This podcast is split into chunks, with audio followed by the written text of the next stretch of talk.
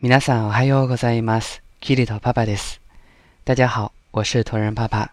今天给大家带来的朗读是毕业前日这个故事的最后一部分。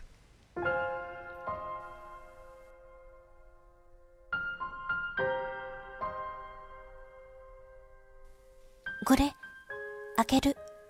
え、うまい言葉は言えないから。要するに、 これが彼女の愛情表現というわけだ。そ、そう。じゃあ、もらうよ。彼女からリコーダーを受け取ると、彼女は微笑んだ。立ち上がり、窓の外を見ると、帰路に着く生徒もいたり、部活に一生懸命励んでいる生徒もいる。そんな風景が僕は大好きだった。この風景も見られなくなるね。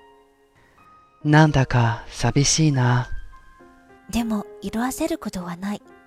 いつまでもいつまでも心の中に残るはずだよ。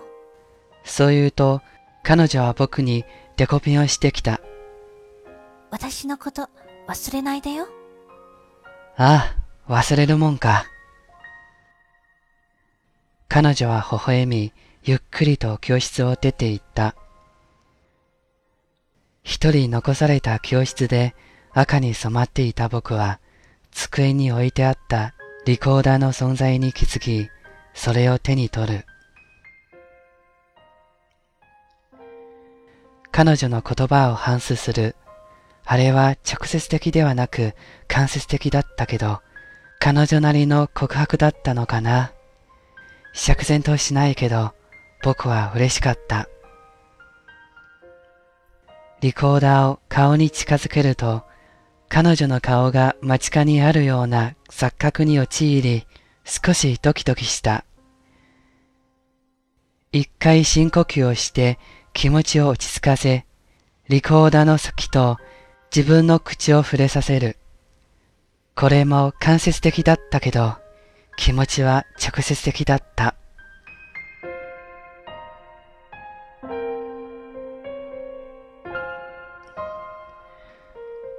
はい、今日の朗読はこれでおしまいです。ご清聴ありがとうございました。好了，本期朗读就到此结束了，感谢大家的收听。这篇文章是我个人非常喜欢的风格。作者用朴素而细腻的笔触，把少年间略显青涩却无限美好的感情呈现在我们面前，令人心动。你也喜欢这个故事吗？不妨留言和我交流一下吧。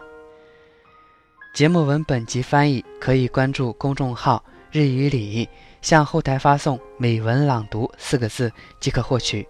如果你想跟我聊一聊或者学习日语，也可以后台发送好友与我取得联络。